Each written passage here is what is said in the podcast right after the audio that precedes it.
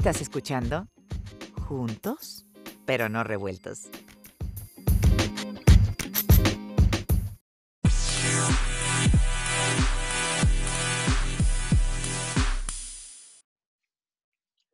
Hola, ¿qué tal? El día de hoy eh, conversamos sobre una noticia sorpresiva en el ámbito de la relación bilateral entre los Estados Unidos y México. La liberación del general Salvador Cienfuegos, general del ejército mexicano, eh, quien fue secretario de la Defensa en el sexenio del expresidente mexicano Enrique Peña Nieto, y quien fue arrestado hace más o menos un mes en el aeropuerto de Los Ángeles, California, cuando él pretendía ir eh, a un viaje de descanso con su familia. Los cargos que se le imputaban al general Cienfuegos, o entre los cargos que se le imputaban estaba el de principalmente la colaboración con el narcotráfico, propiamente con el cartel de los Beltrán Leiva, y entre otras cosas. Hoy en día sorprende la noticia de su liberación por una orden generada por el fiscal de los Estados Unidos, William Barr, donde prácticamente se desestiman todos los cargos en su contra. Y esto da mucho de qué pensar, diferentes teorías que tienen que ver entre conveniencias y relaciones entre ambos países, México y los Estados Unidos. También analizaremos el panorama y el clima postelectoral, cómo se está viviendo allá en Washington, D.C., donde tendremos el gusto de platicar hoy con nuestro invitado de ambos temas, el experimentado periodista Armando Guzmán. Armando tiene más de 40 años cubriendo acontecimientos en Washington, D.C. como corresponsal internacional, cubriendo todas las actividades desde las presidencias, desde Ronald Reagan hasta la fecha. Así que esta noche con nosotros el periodista Armando Guzmán desde Washington, D.C. No se vayan. Juan, qué gusto. Qué gusto estar contigo. Mi querido Armando, Armando Guzmán, qué gusto. Eh, pues un gusto tenerte. Estamos contigo desde Washington, D.C. Eh, periodista, corresponsal, con más de 40 años de trayectoria. Armando, has estado en Washington eh, cubriendo las elecciones presidenciales y los gobiernos desde Ronald Reagan, ¿no me equivoco? Creo que fue Lincoln, pero no, Se siente como si hubiera sido desde Lincoln. Pero yo nunca había visto nada así. Nunca nadie, ninguno habíamos visto nada así. Nunca habíamos visto un, un presidente que se entrincherara y que dijera no me voy de aquí y que hiciera el ridículo que está haciendo Donald Trump. Y yo no entiendo por qué. Mira, hoy estábamos hablando, por ejemplo, con la gente que está haciendo el reconteo de votos en Wisconsin y en Michigan. Y la gente de, Wisconsin tenía hasta ayer para hacer este reconteo, canvassing le dicen en Estados Unidos, que es en realidad el revisar, el marcar, el corregir los errores que pudo haber durante la elección. Terminaron ellos a tiempo ayer. Los abogados de Donald Trump los están obligando a hacer un nuevo reconteo por una diferencia de 20 mil votos. Y entonces lo van a tener que volver a hacer a, a, partir de mañana y van a tratar de terminar para Thanksgiving. ¿Para qué posponer lo inevitable, Juan? Pero es lo que quiere hacer Donald Trump. Allá. Ahora, pero eh, dentro de toda esta experiencia que tienes, Armando, y lo que has visto antes, el único caso posiblemente parecido, similar, o que por lo menos llegó a definir una Suprema Corte fue eh, el caso del 2000, cuando, cuando la, eh, bueno, la, la, elección entre George Bush y, y Al Gore. Eh, pero ¿qué tanto pueden realmente cambiar los resultados legalmente hablando cuando estamos hablando de diferentes estados donde las leyes son distintas, donde las reglas son distintas, donde los votos ya están contados? Incluso se habla de que todavía hay votos por contar. ¿Cuál, es la, cuál es la estrategia? Hay que contarlos. Si Porque cada voto es legal, ¿correcto? Cada voto, si, si los votos entraron en el término que debían ser, deben estar contados. Ahora, ese canvassing, ese reconteo, ese, esa corrección de votos y todo, se está llevando a cabo en este momento en algunos, en algunos estados. Michigan terminó el otro día, ayer terminó uh, Wisconsin, todavía hoy en la mañana estaban haciendo varias cosas. Todo ese proceso es para que los estados, no las estaciones de televisión, pero los estados digan, en realidad hubo tantos votos en tal estado, tal fulano de tal es el que ganó o perdió, por la diferencia de votos y de ahí se puede hacer todo el conteo del colegio electoral, que no va a ser muy, muy distinto al que tenemos ya y al que conocemos. Ahora, Lo que es muy curioso es que Donald Trump está impidiendo que esto ocurra en los estados en los que estamos viendo que la victoria fue muy clara de, de Joe Biden. ¿Por qué? No sé, pero fue, fue una victoria clara. Casi 7 millones de votos al final va a tener Biden sobre, sobre Trump. Te digo, es lo inevitable. Y al final de cuentas, hoy escuchaba al, uh, al senador Mitch McConnell, líder del Senado, diciendo, no se engañen, al final va a haber una transición política pacífica como siempre. ¿Por qué está haciendo esto Donald Trump? Yo no sé. Querrá ser candidato otra vez en el 2024. Si hubieran votado 73 millones de gentes por mí, yo me sentiría comprometido a pelearla delante de ellos. Entonces, eso puede ser la justificación. Y la cuestión es que debías ver la pelea que se dieron en Michigan por el conteo de votos y por el reconteo y por las cuestiones raciales y por todo eso. Y Donald Trump, en lugar de aminorar todo eso, le echó todavía gasolina a la, a la hoguera, poniéndoles un tweet que decía, bravo, el que tiene coraje necesita ser reconocido. O sea, no se trata ni de coraje, ni de pelea, ni de nada. Es llegar a algún tipo de arreglo, Juan. Ahora, se ha hablado mucho, eh, Armando, de que con este capital político que tiene Trump, esta cantidad de seguidores que tiene el presidente Donald Trump, y como bien lo mencionas, la ley le permite volver a ser candidato en el 2024. eh, este, se ha hablado mucho, obviamente, de su forma de ser. A él no le gusta perder. Él, no va a querer irse como, como un perdedor, porque la palabra derrota no está en su léxico, en su lenguaje. Él va a preferir irse como una víctima. Con este capital político, eh, me ha tocado inclusive hablar con gente, amigos míos personales, que están a favor del presidente Trump, que ellos se dicen a sí mismos trompistas, no republicanos. Es decir, hay una clara, hay un claro, digamos, culto a la personalidad en este caso, porque yo no veo, o por lo menos no vi, mucha gente sosteniendo bases o, o de la gente que votó, no vi mucha gente analizando propuestas entre un candidato y otro. Noté una elección como muy pasional, ¿no? Con esta pasión que despierta Donald Trump tanto a su favor como en su contra. Eh, Hay una ¿Se cosa puede hablar que de una no está- tercera fuerza política? Claro, la raza, las cuestiones raciales, las divisiones raciales. Donald Trump no ha hecho otra cosa más que enfatizarlas desde el primer día que llegó. Y entonces él sigue hablando en clave para la gente que se da cuenta que habemos muchos inmigrantes, que habemos muchos que hablamos español, que cambiamos la cultura y la cara de Estados Unidos, y eso no les gusta. Entonces, mucha de esta gente no está pensando en si en realidad va a tener un mejor sistema de salud o va a tener un mejor sistema económico o si vamos todos a ser partícipes de la bolsa de valores y vamos a tener todos 401k para retirarnos con 3 millones de dólares cuando nos tengamos que retirar. No, a la gente le está irritando el hecho de que haya tanto extranjero en este país y de que se esté hablando español en tantas partes. Ese tipo de cosas es muy fuerte. Y Donald Trump lo ha sabido aplicar. Por eso el muro, por eso la restricción de inmigración, por eso todas las barbaridades que ha hecho. Porque a él no le importa más que seguir avanzando ese tipo de causa. Y eso es lo que ha hecho que pues, Biden no se ponga a hablar acerca de esto. Y eso es lo que ha hecho que tanta gente, tantos afroamericanos, tantos latinos que nunca salían, salieran a decir, mira, ya hasta acá, no quiero más, este señor se tiene que ir porque ya de ridículo diario ya estuvo suave. Entonces, eso yo creo que es lo que está moviendo en realidad toda esta situación. Y él tiene que regresar con toda esta gente y entregarle cuentas. En, en, en el sur de, de Florida, en Florida y en Texas hay mucha gente que tiene pasión por todo esto y dice, no, lo que queremos es que haya alguien que nos garantice que no va a haber socialismo como el de Venezuela. Pero Biden no te va a poner un socialismo como el de Venezuela. No hay las condiciones en Estados Unidos para que eso ocurra. Podría ser que ocurriera algún día, pues quizás. Pero yo no lo veo. No, no da eso en, en Estados Unidos. Para que sea otra Cuba, tampoco.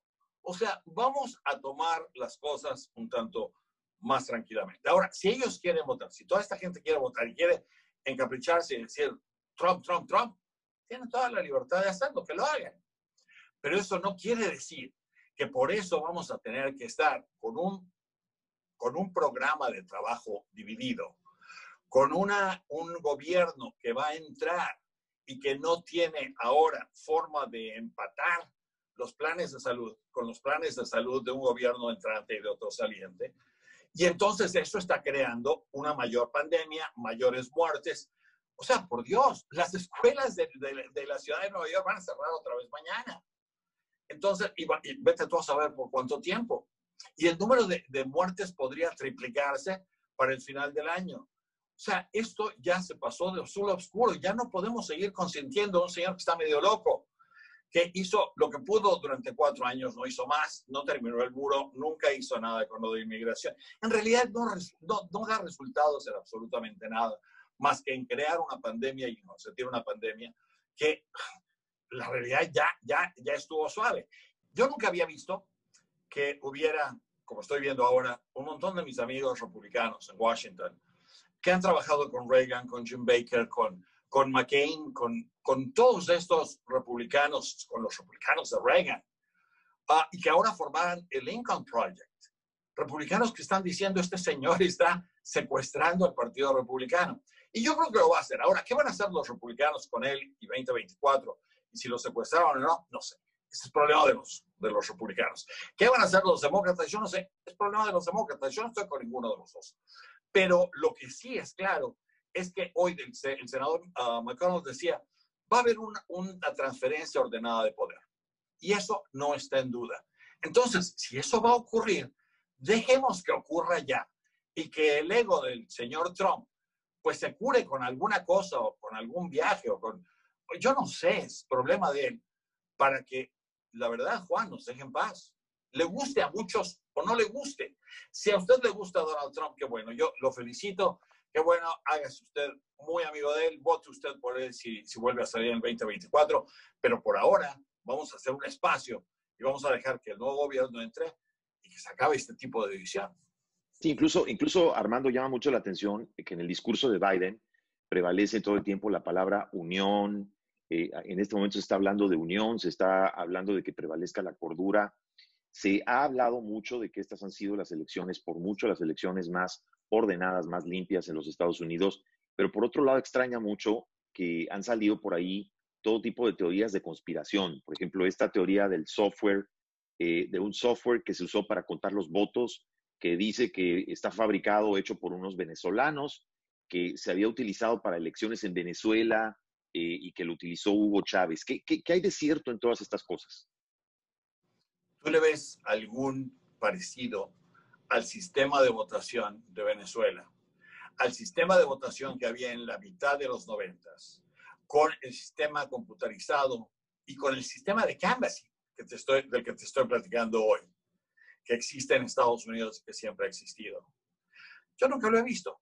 Yo nunca lo he visto. O sea, te voy a decir, podría ser que a lo mejor a Trump lo secuestró un marciano, vino bajo un plato volador, se bajó un señor anaranjado que no se puede cambiar el color y a lo mejor por eso es que es anaranjado y nosotros no sabemos y tiene secuestrado a Donald Trump allá arriba. ¿Qué me impide andar diciendo idioteces así? La verdad, nada. Lo malo es que ahora sí tenemos, a diferencia de cuando estaba Chávez en los 90, hoy sí tenemos uh, Instagram y Twitter y Facebook y todo lo demás, en lo que se pueden meter un montón de tonterías y todo el mundo te, las, te las puede decir y te va a decir, y todavía se van a enojar y va a decir, yo lo leí en internet. Ah, pues entonces debe ser cierto. Es como cuando te dicen, lo leí en el periódico. Ah, pues entonces debe ser cierto. Depende de los periódicos y depende de todas las cosas. Estoy muy cínico, Juan, estoy muy cínico. Pero lo que pasa es que estoy muy cansado de estar viendo que esta pandemia no se acaba y que todo es por la insistencia de un señor que está estorbando a propósito, aunque la constitución diga que el 20 de enero van a venir y van a decir, señor, por favor, hágase a un lado, y el señor se va a hacer a un lado. O sea, no, no, o a lo mejor antes. ¿Para qué estamos perdiendo el tiempo? Esa es mi pregunta. Sí, digamos que, que como se dice coloquialmente aquí en los Estados Unidos, we have a bigger fish to fry tenemos un pescado más grande que freír. Este, a lot, a lot bigger. Entonces, y vienen, y vienen estos problemas. Una ballena. Exacto, y me llama mucho la atención, ¿no? Todo este bloqueo. Se ha hablado mucho, por ejemplo, de la gente eh, clave que empezó a despedir en el Pentágono eh, para colocar gente, digamos, entre comillas, de su confianza. ¿A qué se puede atribuir este, este movimiento? A estas alturas me refiero. Te voy a decir, la verdad no sé. La verdad no sé. Lo que se especula mucho, se especula mucho que el secretario que estaba, Mark Esper, no simpatizaba mucho con el presidente. Y ahí sí, te voy a decir, Donald Trump va a ser presidente hasta...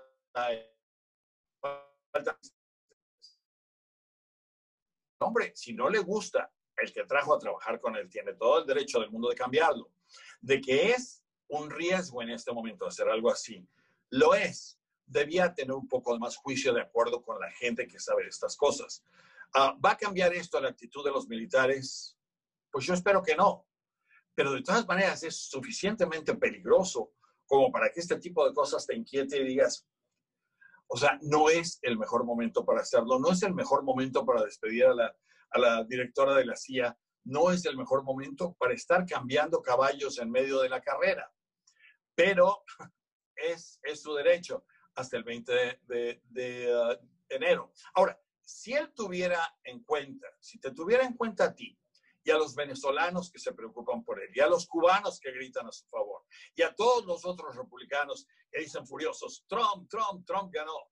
Si él los tuviera en la mente, él ya se hubiera hecho a un lado, hubiera dicho voy a regresar en el 2024, mientras le voy a estorbar a Biden todo lo que yo le quiero estorbar, voy a convertirme en el líder de la oposición y vamos a hacer las cosas a lo democrático. Bien, no lo estamos haciendo así. Eso es lo que irrita a mucha gente incluido yo. Y, como bien lo decías, eh, se ve fragmentado el Partido Republicano, eh, se ve obviamente que ya perdió el apoyo de los líderes del partido. Ahora, hay un Partido Republicano fragmentado. Eh, ¿Qué se tiene que replantear el Partido Republicano para las próximas elecciones? ¿Tú crees que pueda haber una, un replanteamiento de relación entre el Partido Republicano y Trump? o la ley en los Estados Unidos le permite a Trump crear una tercera fuerza política? Él, puede crear otra fuerza política, pero ¿para qué la vas a crear cuando ya está ahí? Ahora, si los republicanos permiten que su partido sea secuestrado y que en lugar de ser un partido que tiene preocupación por no elevar los niveles de déficit a los niveles a los que los ha elevado Trump, si es un uh, si es un partido republicano que está de acuerdo en tener gobiernos más pequeños y mucho más ágiles, pues entonces ese sería el Partido Republicano de Trump, porque ese ha sido el Partido Republicano de siempre. Si tú estás pensando en un partido en el que va a haber menos impuestos para la gente, pero esos impuestos van a ser reducidos en forma uh, unánime y, y, uh, y ecuánime y además pareja para todos, en lugar de solamente muchos para uno y nada para los demás. O sea, pregunta alrededor de ti. La gente de clase media está pagando más impuestos hoy de lo que pagaba antes. Y la gente que va, gana más de 4 o 5 millones de dólares, pues entonces esta gente está pagando mucho menos que antes. Eso no es lo que el Partido Republicano quería y, y nunca ha sido lo que el Partido Republicano decía. Entonces, tienen que ellos hacer un examen de conciencia y pensar, si ellos quieren hacer eso, o quieren rescatar a su partido y volverlo a ser lo que era. Es problema de ellos.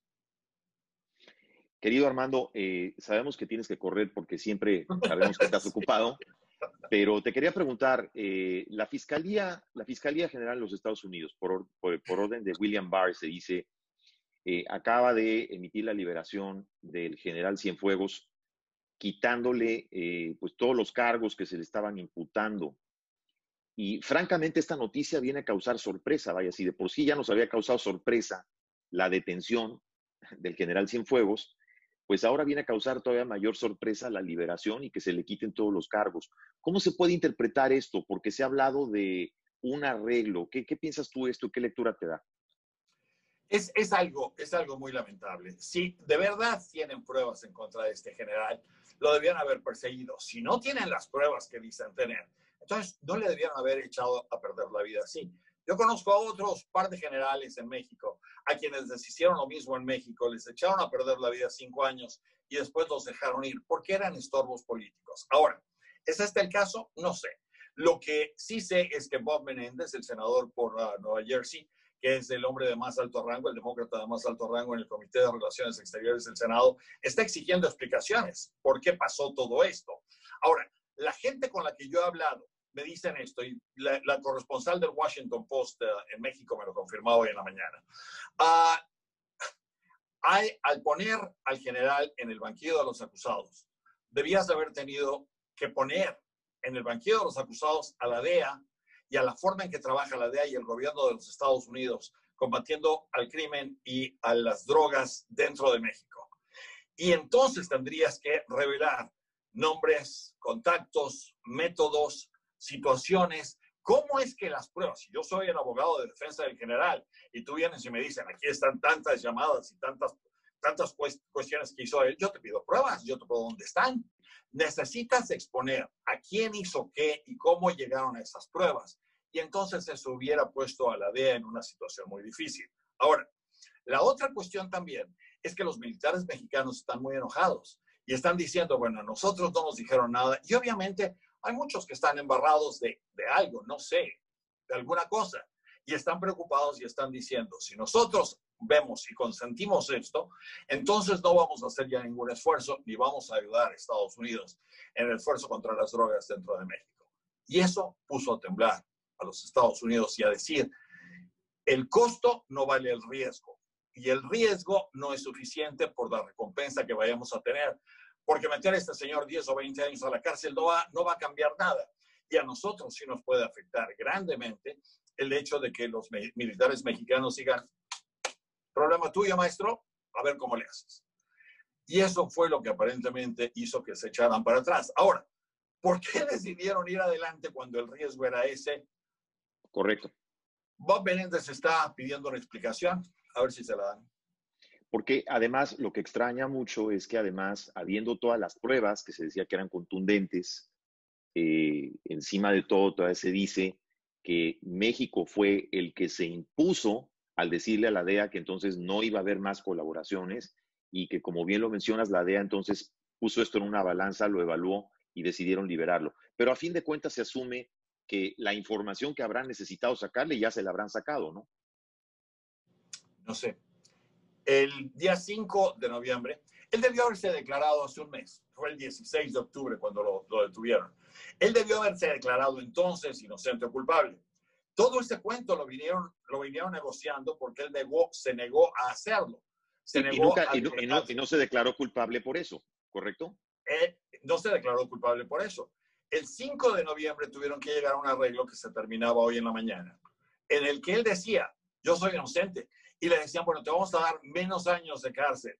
Vas a poder salir en unos años, nadie se va a dar cuenta. Nada más tú danos la información que queremos y hacemos que, que no haya eh, juicio y entonces pues ya lo dejamos ahí. Y él dijo, no, ¿tienen pruebas? Tráiganmelas, pónganmelas aquí y vamos a juicio a ver de qué cuero salen más correas, como dicen en México. Y la cuestión al final de, de cuentas es que si no le probaron nada y no se lo probaron en una corte de justicia y se lo mandaron a México a que en México lo investiguen, bueno, eso no va a ocurrir. Y mientras no lo encuentren culpable, ahora este general, siendo culpable o inocente, no sé, hay que darle el beneficio de la duda a ambos, pues ahora ante los ojos de todos nosotros es inocente porque no le probaron nada. Se dice que tendrá que ser eh, eh, dispuesto, o sea, tendré que estar, tendré que estar, tendrá que estar dispuesto o a disposición o ponerlo a disposición del ejército, eh, del mismo ejército llegando a México, ¿no? ¿Tú qué opinas de esto? No, no, no, no, no, no, no, no, no, no, el ejército no tendría nada que ver en esto. Tendría que ver Ah, el, acuerdo fue entre el Procurador de Justicia de Estados Unidos y el Procurador de Justicia mexicano. Tendría que ser puesto a disposición de las autoridades mexicanas, pero se está, está siendo repatriado en un avión de la Fuerza Aérea de Estados Unidos. Está siendo repatriado a México y allá le van a decir, señor, es usted parte y es sospechoso de esta investigación. Pero eso no quiere decir que lo vayan a prender, lo vayan a encarcelar. Simple y sencillamente le van a decir, usted es sospechoso, lo van a dejar ir a su casa. Si siguen el proceso en contra de él, eso hay que verlo todavía, Juan. Y hay que ver qué pasa en México, que es la segunda parte. En estos casos también, no te olvides que hay mucha gente que tiene intereses políticos, que el actual gobierno está peleando con el anterior, que están tratando de investigar y están tratando de encontrar culpabilidades que podrían llegar, no a Peña Nieto, porque el acuerdo es no llegar a él, pero llegar a otros. Y mientras eso existe, le gustaría dar más, un calambrito que podría ser tocado o que no es lo intocable que piensa. Entonces, tú me haces esto, mira lo que yo te puedo hacer. Este tipo de cosas, mientras haya una, una efervescencia política como la que hay en México, pues muchas de estas cosas pueden ocurrir y mucha gente, como el general, siendo inocente, podría ser embarrado de culpabilidad. O un hombre culpable podría ser ahora etiquetado como inocente. En cualquier caso, el resultado es muy malo. Es muy cierto. Y, definitivamente, eh, obviamente entendiendo, asumiendo que hay puntos detrás de bambalinas que muchos no entendemos de la relación bilateral que se tienen que mantener, ¿correcto? Sí, sí, tienes razón. Pero mira, en realidad, y esto lo decía el presidente Fox, a mí me lo dijo muchas veces y, lo he oído decirlo muchas veces también. Estados Unidos le da unos cacahuates a México y le dice, oye, ahí, me paras tú a los traficantes. ¿eh? Y es cuestión tuya. Y lo que pasa es que esos traficantes no los detiene nadie. Y hay un proceso de corrupción y un proceso de muertes en que las muertes las está poniendo México, desafortunadamente. La droga cruza a este lado de los Estados Unidos. ¿Y en dónde está esa droga? ¿Dónde están esas metanfetaminas, de heroína, la cocaína? Todo ese montón de drogas, ¿dónde están? ¿Sabes dónde? Allá, mira, en mi ventana, aquí atrás, por allá, y allá en, tu ventana, por allá, y en la Quinta Avenida, y en Madison Avenue, y en, eh, en, eh, la calle 8, y en la calle 9, y en la calle 25, de todos los lugares. inundando las calles, claramente. Y, y, y nadie hace aquí en Estados Unidos. Muy cierto, muy cierto. Una realidad difícil, una realidad con la que hay que lidiar. Y hay cosas que, yo insisto, hay cosas que definitivamente se podrían destapar, pero no se quieren destapar. O como dicen aquí, too early. A lo mejor es too early para que las destapen. Eh, querido Armando, te quiero agradecer, te aprecio mucho que hayas tomado nuestra llamada eh, y esperamos pues eh, darte lata de repente cuando haya algo que preguntar que de lo que esté pasando en este estado de ebullición constante que vamos a estar de aquí a fin de año con lo que está pasando en Washington. Eh, eh, te apreciamos de verdad el tiempo y tus opiniones. Muchísimas gracias. Siempre es un gusto, Juan. Un abrazo. Igualmente, amigos, estuvo con nosotros Armando Guzmán, corresponsal en Washington, D.C. para los medios internacionales, los medios de México, un hombre con mucha experiencia de, de todo lo que tiene que ver con política en los últimos 40 años en los Estados Unidos. Gracias y hasta la próxima. Saludo, querido Armando.